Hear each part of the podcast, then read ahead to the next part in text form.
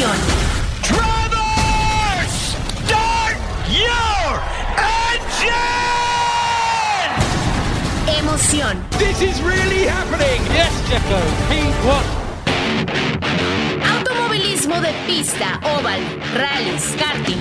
El mundo de la velocidad.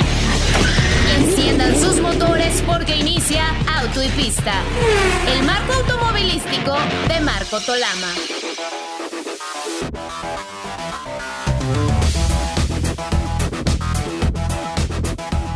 Tal amigos? Qué gusto saludarles. Bienvenidos a una edición más de Auto y Pista. Soy Marco Tolama, acompañado en este inicio del programa el día de hoy por Alex Rubio y esperando que eh, nos acompañe muy pronto Pablo de Villota desde la Bella Madrid allá en España. Eh, bueno, pues eh, vamos a platicar un poco ahora este fin de semana que no hay actividad eh, después de haber sido un- realmente una vorágine de eventos internacionales importantes, Mónaco, Le Mans, Indy 500 y que además, bueno, pues tuvimos eh, además eh, ese tipo de resultados que estamos teniendo con, con nuestras estrellas allá internacionalmente, NASCAR con Dani Suárez, eh, Sonoma, en fin, ya lo platicábamos, algo, algo muy, muy, muy interesante que es lo que está pasando con eh, los pilotos mexicanos y que pues, nos emociona y nos llena de orgullo. Así que vamos a platicar un poco, eh, principalmente Alex, eh, te saludo con muchísimo gusto, el tema de la Fórmula 1, por todo lo que está en este momento eh, creciendo con la famosa temporada necia y todo lo que se va a ir manejando de aquí hasta Hungría antes de arrancar con la pausa de verano. Bienvenido, un abrazo y un saludo a todos nuestros amigos, a quienes agradecemos como siempre su compañía, Abraham Zulbarán la producción y, bueno, pues, como comentaba, esperando que se una eh, Pablo de Villota, así que arrancamos y Alex, pues ahí está el tema y lo que pues por supuesto sea interesante y pueda salir a través de nuestro programa del día de hoy. Así es, mi querido Marco, muy buen día, amigos de Auto y Pista. Eh, como bien dices, esperando que Pablo se pueda conectar con nosotros. Eh, pues sí, un fin de semana realmente tranquilo, ¿no? Después de, de toda la intensidad que hemos vivido en las últimas semanas, con, con- con la cantidad, por supuesto, de carreras, pero sobre todo con los resultados que han entregado nuestros pilotos, que han sido eh, realmente sensacionales, ¿no? Entre como bien lo decías, Mónaco, Indy, Le Mans, eh, en fin, ¿no? O sea, creo que esas, carreras que todo el año estás esperando a que se den y, vaya de qué manera lo hicieron. Y bueno, por supuesto también, ya lo habíamos comentado, como, como, decías en, el caso de, Dani, es el triunfo, por supuesto, que, estuvo, que, tuvo allá en Sonoma. Y bueno, pues esperar el próximo fin de semana, ¿no? Eh, Pero mientras ya la temporada necia ya, ya, ya, ya tiene sus, sus semanitas que ha, que ha empezado, ¿no? Sí, mira, cuando menos, por ejemplo, la carrera de, Nashville, que se corre por segunda ocasión, eh, pues no fue tan, tan malo el resultado para Dani el año pasado, fue séptimo, pero trae un momento muy importante. Toco, toco ahorita eh, rápido el tema. ¿Por qué? Porque, bueno, en el momento en que nuestros amigos estén escuchando el programa, porque estamos grabando, probablemente inclusive se esté llevando a cabo la carrera de Nashville, que les, recomenda, que les recomendamos que puedan seguir, y este, pero arranca en quinto con su compañero Ross Chastain en séptimo, pero me parece, Alex, que lo más importante de esta situación es el momentum que trae, la inercia, la inyección de, de entusiasmo para él y para el equipo, y desde luego, por supuesto, el resultado que Trackhouse ha tenido, pues eh, echando prácticamente toda la carne al asador, como lo hemos tratado con la compra de los activos del equipo de Chico Ganassi en, la serie, con los resultados de Ross Chastain, que ya desesperaba un poquito que, que ganara el nuevo coequipero y que Dani todavía no pudiera darles la victoria. Pero vaya, la seriedad que, re, que, que muestra pues que ha eh, puesto el equipo eh, para, para, poder llegar y solidificarse como uno de los mejores en una serie complicadísima con powerhouses, con equipos poderosísimos, como, como sabemos que hay, ¿no? De los de Joe Gibbs, de los de, eh, ¿cómo se llama? Stuart Haas, en fin, y, otros, ¿no? Eh, Penske, o sea, son equipos poderosísimos con muchos años, inclusive de dominio de la, de la serie, y Trackhouse llega con, con, realmente gente joven, gente eh, pujante, que, trae todas las ganas de menear ahí durísimo al establecimiento, ¿no?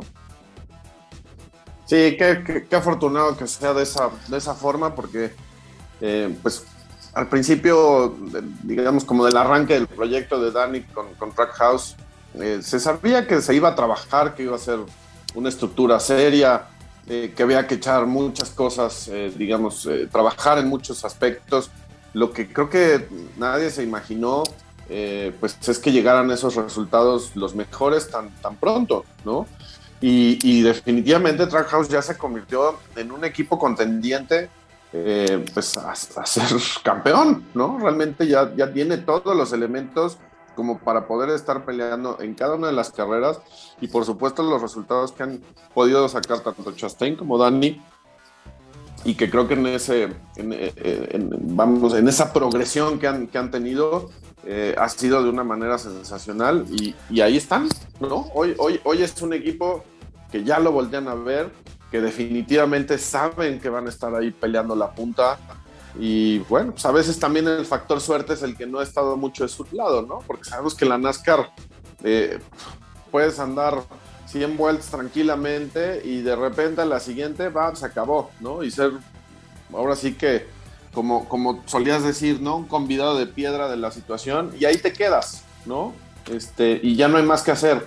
A pesar de que hayas ido haciendo todo lo que te correspondía, todo el buen trabajo en los pits, y, eh, puede acabar por el error de cualquiera. Entonces es, sumamente complicado poder salir de, cada carrera este, con un triunfo o, con un buen resultado. Entonces lo que están haciendo en Trackhouse es realmente importante. Sí, la verdad de las cosas es que, bueno, ha vivido temas eh, de circunstancias, ¿no? Pero bueno, sí, ahí en NASCAR puede ser circunstancial, muchas veces no es accidental. Entonces, porque es un, un ámbito complicadísimo y sobre todo por, lo, por aquellos que han estado dominando la serie desde hace mucho tiempo, Joey Logano y compañía, los Bush, en fin, y, que bueno, pues todo el tiempo están ahí ahora acompañados de Denny Hamlin, de, todos aquellos que han estado teniendo muy, muy buenos resultados. Eh, además, bueno, ya sabemos que es una categoría muy competitiva y bueno, pues ya, como comentábamos, arranca en quinto Dani, Ross Chastain su compañero en séptimo, y, también, eh, repito, yo invito a nuestros amigos a que puedan ver la carrera o que ojalá la estén viendo. Si no, bueno, pues a través de nuestras redes sociales vamos a comentar sobre el resultado y el próximo domingo también podemos platicar un poco. Ya es hora de que tengamos con nosotros a Dani Suárez para comentar acerca de cómo va la temporada. Pero antes de cambiar de tema, Alex, la verdad de las cosas es que Teja que no se nos olvide, por ejemplo, bueno, pues a lo mejor podía parecer hasta exagerado de mi parte en este momento, pero que lo que está pasando con Dani en este momento en la Copa, ya pasó con Dani en Xfinity. Después de ganar una carrera y de meterse a las posibilidades de llegar a los famosos playoffs, que entonces se llamaba Chase, ¿no? para llegar al Chase, pues llegó a Miami a la última carrera, este año tendría que ser Phoenix, y de la última carrera le sacó el campeonato. Entonces, pues imagínate, Alex, yo creo, como comentabas hace un momento acertadamente, que ya Trackhouse con sus pilotos, ya como equipo está listo para ofrecerte la posibilidad de que le den el campeonato y de que uno de ellos se lleve el campeonato, ¿no? Sí, y digo, de repente eso pareciera como muy alejado de las posibilidades o de la realidad, ¿no? O sea, platicándolo esto semanas atrás, dices, está difícil, ¿no? Pero definitivamente lo que hacía falta era justamente que llegara ese, ese triunfo, esa ganada, como le dicen allá en Monterrey, ¿no? Este, y que pudiera eh, a partir de ahí construir una confianza eh, distinta, ¿no? De, poder estar ahí peleando al frente y, y, voltear a ver a Logano, a Hamlin, al que me digas, ¿no? Este, y no y no amedrentarse, ¿no? Estar ahí sin, sin, lugar a dudas. Y bueno, pues la otra es que también Chastain ha sido un, un coequipero eh, también en un nivel eh, muy importante, ¿no? Y que finalmente esa competencia interna también está, está difícil. Entonces, yo digo, hay que, hay que esperar, ¿no? A que, a que se den las carreras y que las cosas sucedan, pero, pero las posibilidades ahí están. Sí, mira, la verdad es que fue un, un acierto llamar a un coequipero, que ya sabemos siempre tener la información de dos pilotos en un equipo es mucho mejor que tener nada más la de uno. Eh, se pueden resolver más rápido eh, el tema de los errores cometidos porque pues, se trabaja en conjunto, ¿no? Eh, Dani tenía anteriormente muchos problemas con el tema de rebasar la velocidad en los pits, estaban todos los errores que cometían en, el equipo en esas paradas, en fin, o sea, había, había muchos, muchos ángulos ahí, este, muchos detalles que no ayudaban mucho en la búsqueda de los resultados. Aparte, pues lo que ya comentábamos de la competitividad dentro de, la pista, ¿no? Entonces ahora, bueno, eh, eh, la llegada de Ross Chastain creo que ha sido positiva en muchos aspectos, eh, pero principalmente en que ha hecho que tanto el equipo como nuestro piloto pues se pongan las pilas, aunque Dani ya, ya, o sea, siempre ha demostrado que cuando están las cosas eh, funcionando, él va por todo, ¿no? Y, ya, lo, ya nos lo enseñó este, en, Sonoma. Y como comentabas, era muy, muy importante que llegara esta victoria, porque cuando llega una victoria de esas que han tardado mucho tiempo en llegar, cuando, cuando esto sucede, tú, tú como piloto, como que pasas, como que saltas un obstáculo y mentalmente eh, eh, aterrizas con un, con un frame of mind, con una estructura mental diferente, porque sabes que sí puedes, porque conoces que también puedes ser un ganador y eso es, de veras, de veras, no es nada más una inyección de entusiasmo, es, un, es algo muy, muy especial que se puede convertir pues en lo que muchas veces hemos podido atestiguar, ¿no? En rachas muy importantes de victoria. Claro, y lo hemos visto con otros, con otros pilotos en otras categorías. Justamente cuando saltas esa, esa barrera mental, psicológica, eh, pues la siguiente, a la siguiente carrera ya llegas con una actitud completamente diferente, ya, ya, sabes de lo que eres capaz, eh, tu equipo también ya sabe cuáles son las, las posibilidades que tienen y, y, también eso los obliga, eh, pues evidentemente a hacer un mejor trabajo.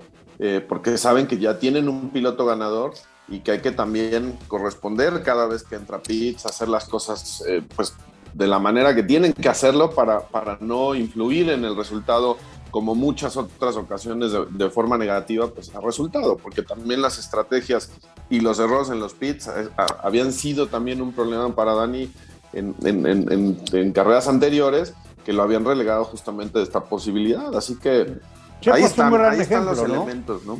Checo es un gran ejemplo, ¿no? Exacto. Sí, creo que es, un ejemplo clarísimo de eso y, al margen de la situación de que este año al, chasis que entregó el equipo lo ha entendido mejor Checo que Verstappen.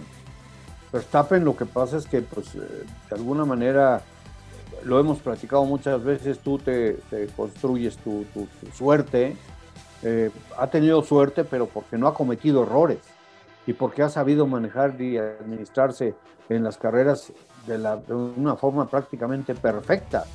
su victoria, su última victoria fue una victoria de veras extraordinaria, ¿no? Entonces, este, pues bueno, eh, ahí está, ahí está una prueba de lo que puede, de lo que puede hacer cada uno de los pilotos y también, sobre todo, siempre la diferencia de, aquellos que, están listos para entregar lo mejor, inclusive cuando el equipamiento no lo es, ¿no? Entonces, bueno, pues qué bien, qué bien por Dani, esperemos que, que tenga un buen resultado, que llegue pronto la siguiente victoria. Le hace falta, por supuesto, una victoria en óvalo, porque NASCAR es, un, es una serie mayoritariamente que, que se corre mayoritariamente en óvalo, entonces le haría eh, falta una buena victoria en un óvalo, solidificaría su posición para los playoffs, y bueno, de ahí a ver qué pasa hacia el final. Todavía em, me parece que después de Nashville faltarían nueve carreras para que iniciaran los, los famosos playoffs. Y ahorita otra vez ya no se detienen.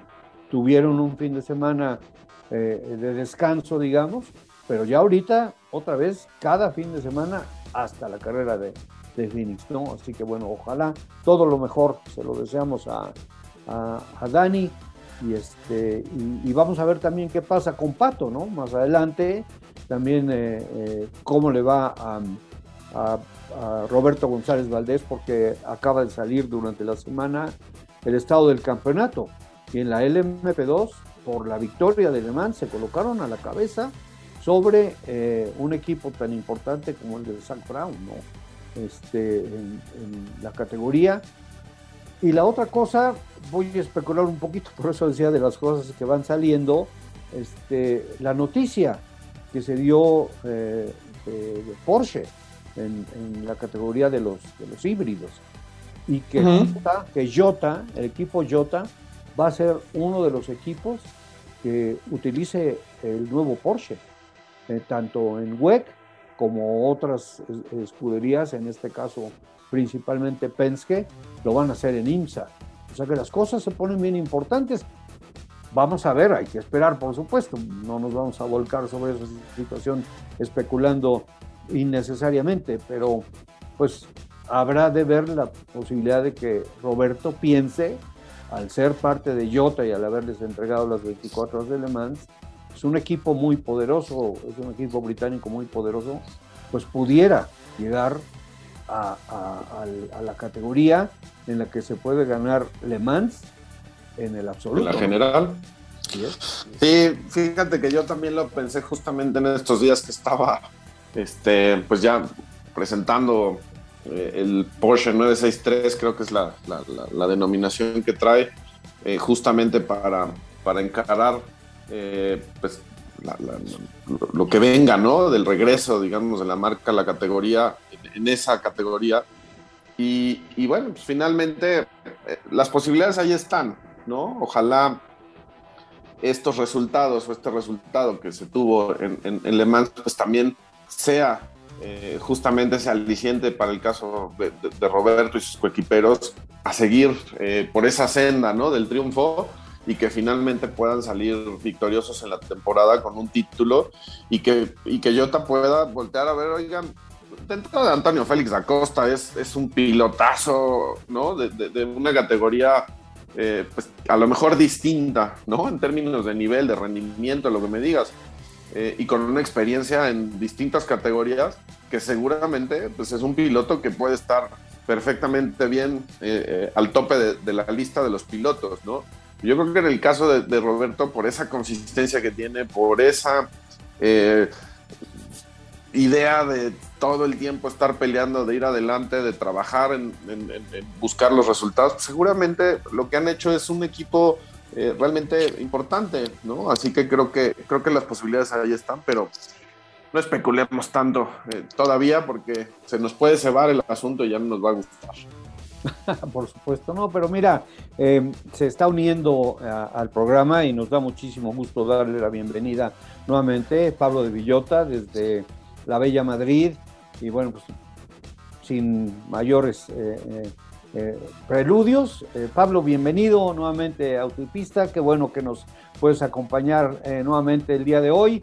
Estábamos comentando acerca de Dani Suárez, de su victoria, de que arranca en quinto en Nashville de que, bueno, pues le hace falta una victoria en óvalo, en fin, pero que ya eh, eh, en este momento pueden cambiar las cosas, por supuesto, ya casi eh, está en camino de entrar a los famosos playoffs antes el chase de la, de la categoría y que, bueno, esa victoria le da un diferente frame of mind, de, estructura de, de pensamiento, ayuda mucho eso a los pilotos y creo que va lo mismo con, con Pato, lo vimos, con Checo lo vimos, con Roberto lo vemos, platicábamos en este momento de la victoria de, Roberto en Le Mans y del anuncio de Porsche de, entrar con el equipo Jota para el que, con el que estaba corriendo Roberto, que les platicaré en un momento eh, más algo que nos comentó en una entrevista que tuvimos el viernes, pero bienvenido Pablo.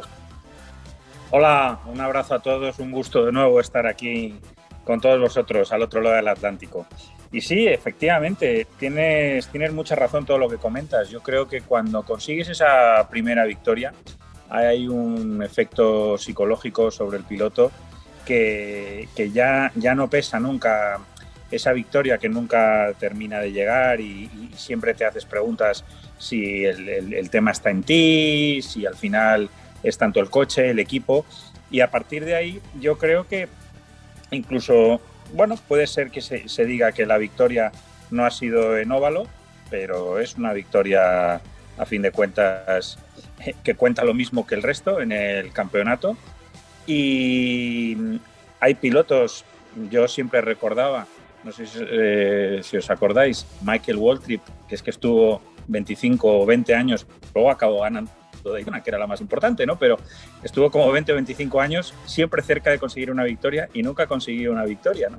Entonces, eh, eso demuestra que hasta con grandísimos pilotos, a veces esa, victoria en, NASCAR pues no termina de llegar, con lo cual yo creo que refuerza mucho el enorme mérito de, de Dani y, desde luego que yo creo que esto también le va a ayudar en, en, otras carreras porque yo creo que al final atacas los finales de carrera con una... Siempre hay presión, pero es una presión diferente. Ya, ya no es, esa presión, eh, como se dice siempre en el tenis, ¿no? Cuando te pesa el brazo para ganar esa bola de partido. aquí, aquí yo creo que, eso es el, verdadero cambio que podría tener Dani. Y, es, y es además, bueno, aquí en España se ha comentado algo, porque es, es algo, yo creo, verdaderamente más hito de lo que parece, a priori, ¿no? Que, que un, no estadounidense eh, gane en, una carrera eh, de la, especialidad por, autónomo, por la autonomía del automovilismo ahí en Estados Unidos, pues es, es de un mérito enorme, ¿no? Sí, por supuesto. Y bueno, vamos a hacer nuestra pausa de, medio programa. Encantados de que se haya unido a nosotros Pablo de Villota desde España, Alex. Y cuando regresemos, pues platicaremos un poquito más de lo de Roberto. Les quiero comentar algo que, nos platicó. Y, este, y bueno, especulábamos lo de Porsche, en fin, pero algo muy interesante también lo que dijo Anthony Davidson del mismo Roberto al terminar las 24 horas de Le. Así que vamos a la pausa, nos la pide Brian Zulbarán, concedido Brian, nuestro productor. Regresamos en un momento.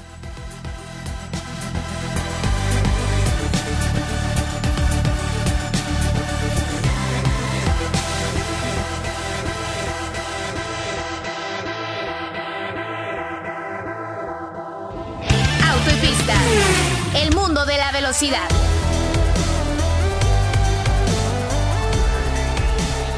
Listo, bueno, pues estamos de regreso nuevamente eh, en Auto y Pista. Muchas gracias a todos nuestros amigos por acompañarnos el día de hoy. Como siempre, este programa es eh, para ustedes, 100% eh, para los grandes aficionados, agradecidos, aquí acompañado por Pablo de Villota y por Alex Rubio. Pues vamos a continuar con, nuestros temas y rápidamente les, les platico.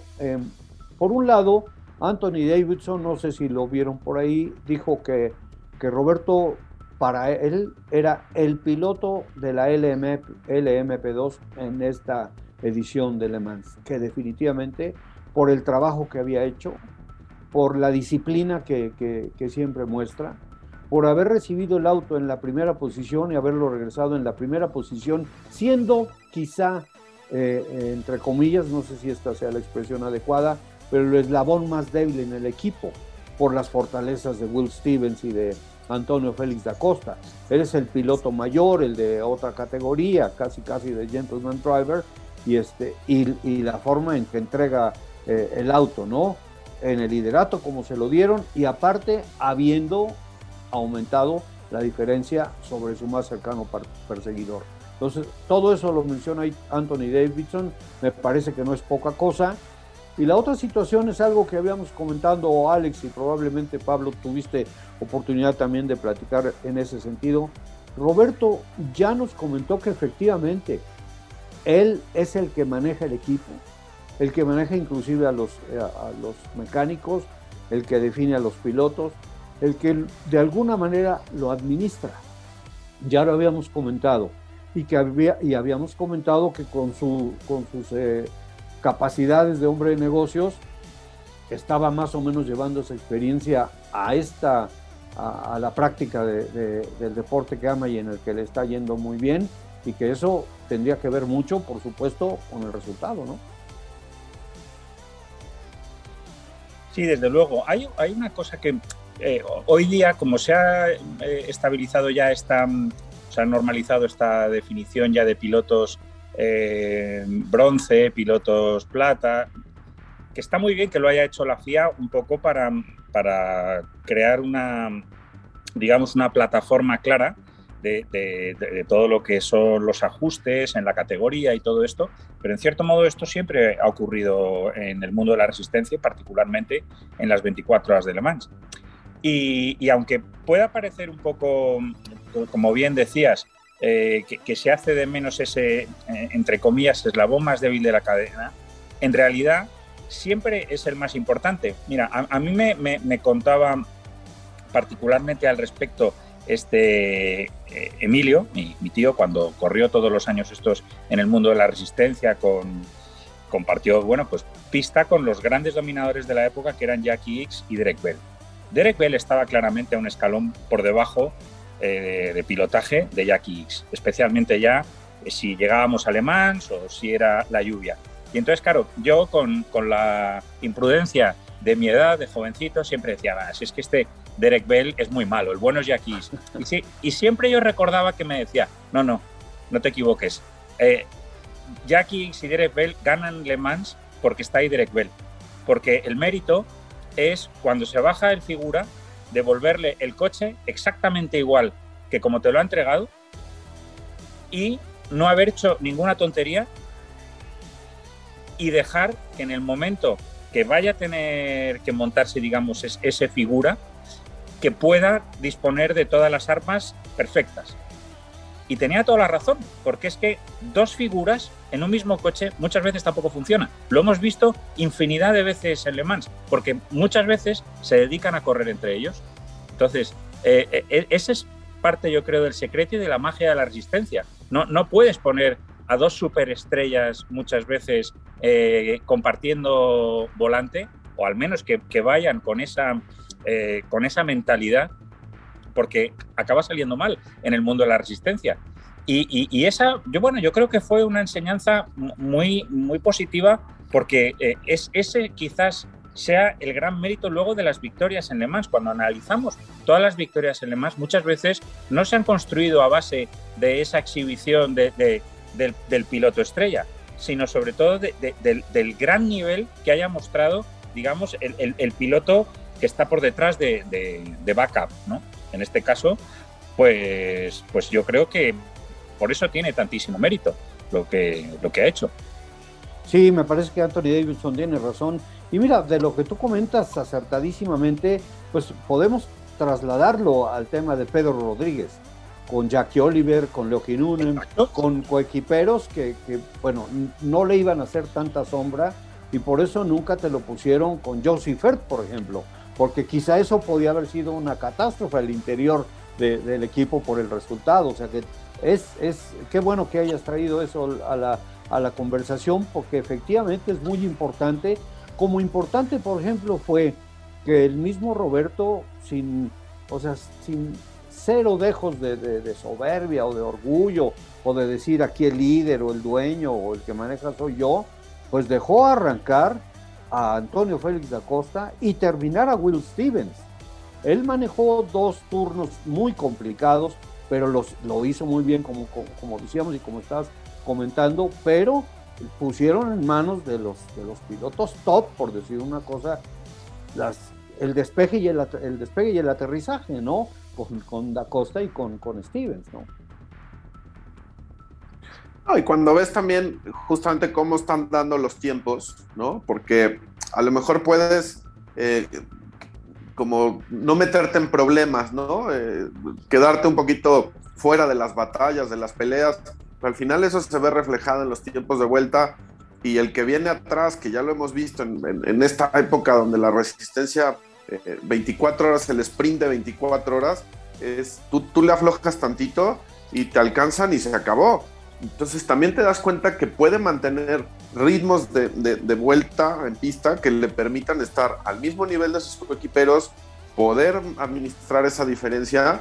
Y entonces ahí es donde justamente ese mérito, ahí está, ¿no? Eh, sí puede ser en determinado momento ese eslabón más débil, eh, quizá ya por la cuestión obviamente de edad y porque finalmente también yo como decía, la experiencia que tiene un piloto como, como Félix Acosta pues es impresionante porque ha estado en muchas categorías a los mejores niveles entregando grandes resultados. Entonces, claro que la experiencia es otra, pero el trabajo y el cómo funcionan como, como, como tripleta para, para llegar a este resultado es sensacional. Y si a eso le sumas que aparte es el que tiene que estar atrás eh, moviendo los hilos, administrando eh, pues todos los recursos disponibles, bueno, pues el mérito es todavía mayor, ¿no? Eh, y, es, es, fantástico. Finalmente, en esta edición tuvimos también la participación de un piloto como, como Memo Rojas o Esteban Gutiérrez y que finalmente pues te das cuenta que hay muchos elementos más allá de poder tener unas buenas manos para poder entregar un buen resultado, ¿no? Es los elementos que hay que conjuntar, es, enorme el trabajo que se lleva y lo que han hecho Roberto de, la mano de Jota en, distintos momentos. Yo decía, eh, ya me imagino a Anthony Davidson viendo la carrera desde su casa y, emocionado realmente con la posibilidad de, que sus coequiperos salieran con ese resultado porque lo estuvieron buscando durante muchos años. Entonces, eh, la verdad es que eh, también como aficionado te deja una satisfacción increíble el poder ver que después de tanto tiempo, de tanto esfuerzo, el resultado llega y llega de la mejor forma. Sí, mira, por eso me anima la idea de que Jota tenga este, haya anunciado que va a, correr uno de los Porsche eh, híbridos. Porque bueno, ya como comentaba Pablo, eh, pues tenemos ejemplos como el de Derek Bell, cuánto tiempo duró ganando las 24 horas de Le Mans, cuántas veces lo ganó un veterano extraordinario como Tom Christensen y cómo por ejemplo André Lotterer también lo hizo con Porsche, de tal manera que lo van a quitar del equipo de la Fórmula E para regresarlo al híbrido para correr el, el, FIA WEC. Entonces, ese tema que comentaba Pablo, eh, eh, me parece que sí es importantísimo porque ese elemento que, finalmente pues no es el eslabón más débil, sino a lo mejor inclusive el eslabón más valioso, como puede ser un, un, eslabón de una cajita de oro, ¿no? Pues eh, pueda representar una gran oportunidad para Roberto en, el no muy largo plazo, ¿no? Claro, y fijaros, por ejemplo, en, esto de, lo que es eh, la historia de las victorias de Le Mans, de, bueno, de lo que siempre recordamos las grandes figuras de estas de Tom Christensen, pero por ejemplo, cuando eh, Jack Hicks dejó de correr, Derek Bell continuó un tiempo y Hans Stuck empezó a ganar con Derek Bell a su lado. Entonces, que cuando no estaba con Derek Bell a su lado, no ganaba. Entonces, muchas veces es lo que hay que eh, eh, ver y sobre todo dar mucho mérito. Yo, yo, yo especialmente doy mucho mérito a pilotos como Roberto porque en un deporte con tantísima exigencia, y no olvidemos que Le Mans es muy peligroso, Le Mans es un circuito que, muerde, porque eh, estamos hablando de palabras mayores. He tenido bueno, eh, la, fortuna de, tener amistad con, Roberto, eh, otro Roberto también, Gómez, que es el que ha sido el ingeniero asignado por Porsche para el programa del actor Michael Fassbender en Le Mans. Es un programa que ha durado tres años. Han estado tres años haciendo competiciones, haciendo test privados. Y, me decía Roberto, dice, no, no, mm, Michael Fassbender ahora tiene un nivel ya muy alto. O sea, yo, te diría, bueno, y se vio cuando, cuando estuvo en algunas carreras de la Porsche Super Cup, donde te metes en un campeonato con auténticos especialistas, muy difícil, lo estuvo haciendo bastante bien mejor incluso que algunos de estos pilotos de Fórmula 1, incluso retirados, que cuando les sacan a lo mejor del retiro unos años después para que haga de piloto invitado en las carreras de la Copa Porsche, y dijo, tiene un nivel muy alto y aún así las dificultades que tuvo en la carrera, ahora Le Mans, eh, sobre todo, bueno, todas las carreras del mundo de ahora de la resistencia son carreras largas al sprint de muchas horas, pero ya, ya, ya no es, es, tanto con la fiabilidad que se ha alcanzado, ahora el riesgo está en que todo el mundo, cuando tú estás metido dentro de una pista, va absolutamente al límite. Eso, eso añade una dificultad a, toda la situación de estar en carrera enorme, porque cuando te están doblando los coches de la categoría superior, hemos visto todos los accidentes que ha habido un poco este año, siempre es fruto de que se va absolutamente al límite, con lo cual, bueno, pues un piloto que aunque le dedique tiempo, pues tiene otras obligaciones profesionales, como es el caso de Roberto, yo le doy muchísimo mérito, porque no es nada fácil estar luego al nivel que hoy exige Le Mans. Le Mans siempre ha exigido mucho y, por eso es la carrera tan mítica que es. Pero es que ahora esta circunstancia de, que se ruede absolutamente al límite desde la primera hasta la última hora, pues esto todavía lo, lo hace más complicado. Así que, bueno, yo, yo, yo creo que además, si a eso se le añade, bueno, la gestión del equipo que, que ha demostrado también funcionar como un reloj, porque eh, eso, eso es clave en, una carrera de este tipo. Bueno, pues oye, yo creo que puede estar muy orgulloso de, todo, lo que, todo lo que ha hecho. Sí, nosotros de él definitivamente, pues ojalá, ojalá y, se logre, vamos a, esperar, como decía Alex hace un momento, eh, podemos especular un poquito, pero, pero nada más. Y bueno, si les parece, eh, vamos a cambiar un poquito el tema, habíamos arrancado con, la idea de platicar de la Fórmula 1, que bueno, lo, podemos, lo vamos a tocar en este momento. Lo planteo para que ustedes me hagan favor de comentarme, pues están sucediendo cosas y se habla mucho y se especula mucho y que si Nicolás Latifi, que si Oscar eh, Piastri, pero también está eh, el tema y, de, Fernando Alonso, por ejemplo, también, que bueno, pues ya se está eh, empezando a ver que Fernando Alonso se va a quedar en Alpine para, para el 2023. Y en una de esas se queda para el 2024 y entonces no se puede o no pueden de ninguna manera poner un dique al avance de, Piastri porque sería injustísimo y bueno, pues, lo que sí es que van, corren el riesgo en Alpine de perderlo si, si es que se va a, Williams, que los de Williams deben estar muy contentos de quedarse eh, con Alex Albon y de la llegada de la posible llegada de Oscar Piastri a su organización. Entonces, pero bueno, alguno de ustedes si quiere tomar el tema adelante, eh, eh, sería fantástico, pero también quería hablar un poco acerca del calendario y principalmente por el tema del privilegio que tiene Italia de tener dos grandes premios cuando están queriendo crecer el calendario o a lo mejor no pudiendo y de que posiblemente China sí regrese, todavía está por verse por el tema de la pandemia, pero en general, dentro del contexto general, lo que quieren hacer de dejar solamente ocho carreras en Europa, eh, el, tema del, como comenta Pablo algunas veces, del dardo envenenado o la, o la, o la bendición disfrazada que, puede representar Liberty Media para el, el statu quo de la Fórmula 1, por crecer a otras partes, se habla de Kialami, que, que casi es una certeza, pero a lo que yo iba es a dos grandes premios que por la circunstancia principalmente de lo de Italia y lo de China, podrían quedar fuera del calendario Mónaco y Spa. Y entonces, bueno, pues yo digo, ¿quién se va? ¿Y quién piensa o quién quiere que, que ¿quién podría especular que pudiesen faltar algunas de esas, algunas de esas carreras eh, eh, en el calendario de la Fórmula 1?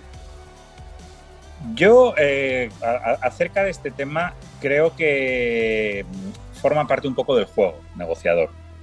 Mm, quiero creer eso, porque desde mi punto de vista sería suicida si la Fórmula 1 prescinde particularmente de Spa, Francorchamps y Mónaco, por razones distintas.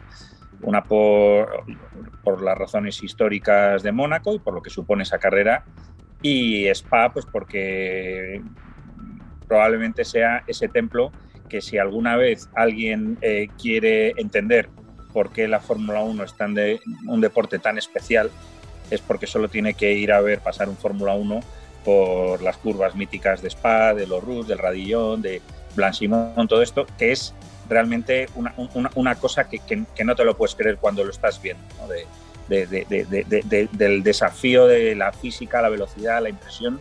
Es algo impresionante y, esa es su razón de presencia en el calendario, porque es cierto que en el concierto mundial, pues Bélgica es un país muy pequeño, aunque tenga una tradición importante en este deporte, pero hoy día, bueno, como lo que se valora por parte de Liberty Media son los grandes hubs comerciales a nivel mundial, bueno, pues esta es la circunstancia. Yo creo que es interesado el que se hable de que va a caer eh, Paul Ricard también como el Gran Premio de Francia, pero sugieren como que hubiera una carrera urbana en Niza.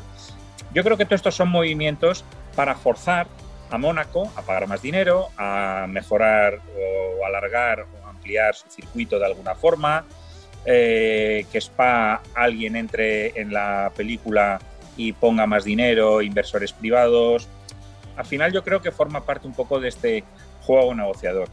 Si finalmente la Fórmula 1 acabara prescindiendo tanto de Mónaco como de eh, Spa-Francorchamps y probablemente, aunque ahora tenga dos grandes premios, o Monza o Imola, uno de los dos tiene que desaparecer porque no tiene sentido que haya eh, al final ocho carreras máximo en Europa de las cuales dos sean en Italia. Es decir, yo creo que la presencia de Imola, yo creo que es una cuestión puramente circunstancial, como pueda ser la del de, el Autódromo del Algarve, eh, que es debido a, haber acudido en, medio de la pandemia al rescate de la Fórmula 1 y por eso, bueno, pues yo creo que la Fórmula 1 en agradecimiento pues ha hecho unos contratos más largos de lo que ha sido la pandemia, pero tampoco veo que eso vaya a tener un, largo recorrido.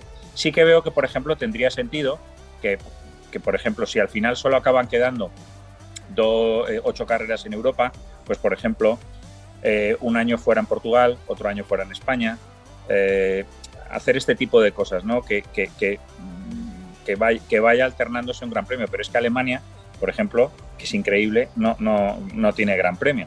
Entonces, bueno, yo, yo creo que tiene que andar con mucho ojo porque cuando acabas expulsando del terreno a, digamos, eh, organizaciones, grandes premios con mucho peso específico, lo que estás creando también es el caldo de cultivo para que te salga otro campeonato rival. Mónaco, si pierde la Fórmula 1, Mónaco no va a dejar de hacer grandes premios, eso yo lo tengo clarísimo.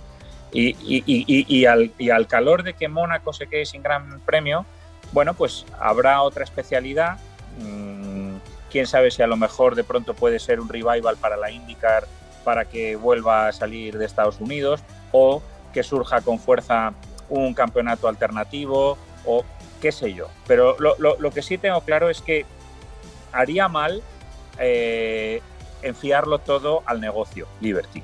Ni siquiera Bernie Eccleston, que, bueno, que si por algo era conocido era por su eh, dureza y por su eh, forma de, de, negociar implacable, nunca llegó a, a, cuestionar la pérdida de Mónaco o de Spa-Francorchamps porque tenía muy claro que, que, siempre tienes que tener un, bueno, un, un cierto margen de respeto con la historia y con lo que es importante al final para, para el aficionado. Totalmente de acuerdo. Alex. Bueno, eh, creo que en el caso específico de Spa, eh, el, el, el, temor siempre había venido no por parte de Bernie, ¿no? Sino por el, por el gobierno, ¿no? Por la región que, que en muchos momentos estaba eh, con poco ánimo de, de, de, pues de poner ese dinero, ¿no? De hacer esa inversión. Y que finalmente, eh, pues se ha todo este tiempo salvado, ¿no? De, que esa situación se llegue a, dar. Y la verdad es que como bien dice Pablo, pues es, sería, sería un atentado absoluto contra, contra la esencia, contra eh, las raíces de la, de la, máxima categoría, porque eso es lo que representan Mónaco y Spa, ¿no? En términos de prestigio, en términos de, emoción, de velocidad, de lo que todos a, los que nos hemos enamorado de este deporte nos, nos, llama, nos jala. Entonces, eh, es ese ADN que difícilmente de, de, del que se podría prescindir y creo que sí, efectivamente sería eh, pues un, un, balazo en el pie eh, o hasta un suicidio, ¿no? Pero, mira, de repente hay, hay, hay, otras pistas y creo que en el caso de Imola perfectamente bien se podía prescindir porque también es una pista que aunque se le hicieron adecuaciones para poder eh, salvar la situación ahora en, época de pandemia, pues es una pista que tampoco ya da mucho. Me parece que ese es, ese es un punto que, que en el futuro cercano Alemania tendría que estar de nuevo eh, y de una forma pues, prácticamente permanente, ¿no? Sin, tantos eh, vaivenes. Por otro lado, lo que decía Pablo, que es también muy importante, de que a 18 kilómetros de Monte Carlo, pues está Niza. O sea, tan cerca que podía tener la alternativa y eso sí es una presión para, para la gente del, del, Principado, ¿no? Y para el Automóvil Club de Mónaco. Pero mira, pues caray, eh, qué penas, se nos ha terminado el tiempo. Este, eh, ya este, Brian Zulbarán, nuestro productor, nos lo está indicando, así que vamos a tener que despedir así rapidísimo. Pablo, un, un comentario final. Pues bueno, que yo creo que para lo que estabas comentando que se ha quedado un poco ahí en el aire del tema de este de, de los fichajes para el año que viene, eh, se ha comentado mucho esto precisamente lo de Fernando Alonso, pero la realidad es que Fernando Alonso, eh, como bien ha dicho Nico Rosberg, no está él taponando a nadie, porque eh, ha, ha, hecho casi una pole position con un Alpine en Canadá este fin de semana pasado. Entonces, eh, mientras un piloto esté ahí arriba, bueno, pues lo bueno será que encuentre acomodo en otro sitio y, quizás quien tiene que cuestionarse si debe de estar en la parrilla, pues es más pilotos del estípulo como Nicolás Latifi. Eso, eso en el fondo es lo que tiene sentido. Y, y bueno, esperemos que, que, este crecimiento espectacular que está teniendo la Fórmula 1, yo de verdad el deseo que tengo es eh, que no hay que cambiar toda esta forma de llegar a la Fórmula 1 y que no sea fruto de hijos de padres multimillonarios, que es lo que por desgracia ha venido ocurriendo últimamente. La Fórmula 1, eh, de todo esto que está ganando ahora tanto dinero y tanta progresión, tiene que hacer algo que a mí además, y, y voy muy rápido porque si no Brian aquí nos va a dar un, un golpe, es que no puede ser todo este tema que se está todo el día hablando, que si la inclusión, el racismo, el medio ambiente, que todas esas causas están muy bien, pero nos estamos olvidando probablemente de la más evidente, que es qué pasa con los deportistas que no tienen recursos económicos.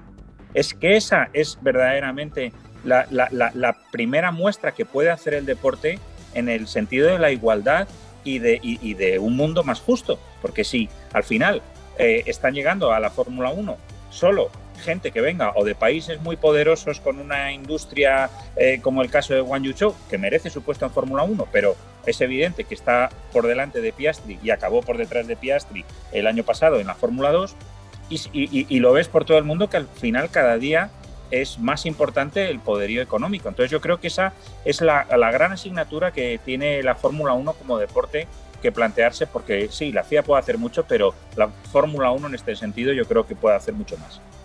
Definitivamente. Y Alex, bueno, pues ahora sí que al triple de velocidad, porque nos vamos. Yo, yo nada más dejaría aquí en el tintero, eh, pues qué es lo que va a pasar justamente con Mercedes, de esta situación que se ha venido dando, de, de ese pues no sé, ayuda que la FIA le ha dado como para poderse acercar un poco y que no está gustando del todo eh, a los jefes de los otros equipos, refiriéndonos a Ferrari y Red Bull, porque me parece que, que, ahí la cosa no está siendo muy pareja. En su momento, cuando los demás pedían algún, algún beneficio, nunca se les dio, siempre se dijo que Mercedes había hecho la tarea y los demás no. Y ahora que la situación es al revés, parece ser que se le está brindando a Mercedes una, eh, pues el beneficio de la duda, dejémoslo en eso. Vamos a ver cómo se da el resto de la temporada, pero no, no, no me está gustando. Silverstone será el primer escenario de, esta, de este nuevo capítulo de la máxima categoría. Así que bueno, pues Pablo, muchísimas gracias por acompañarnos nuevamente el día de hoy, por supuesto con el compromiso eh, para nuestros amigos de poderte tener mucho tiempo con nosotros, al igual que Alex, pero principalmente de tenerlos a ustedes amigos aficionados, a nuestros seguidores, domingo a domingo aquí acompañándonos eh, en auto y pista, porque es precisamente como lo comentaba al inicio del programa, este programa se trabaja exclusivamente para ustedes, para nuestro auditorio.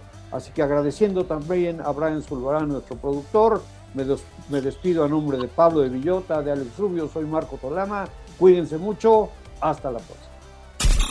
Hemos cruzado la meta. Auto el marco automovilístico de Marco Tolama.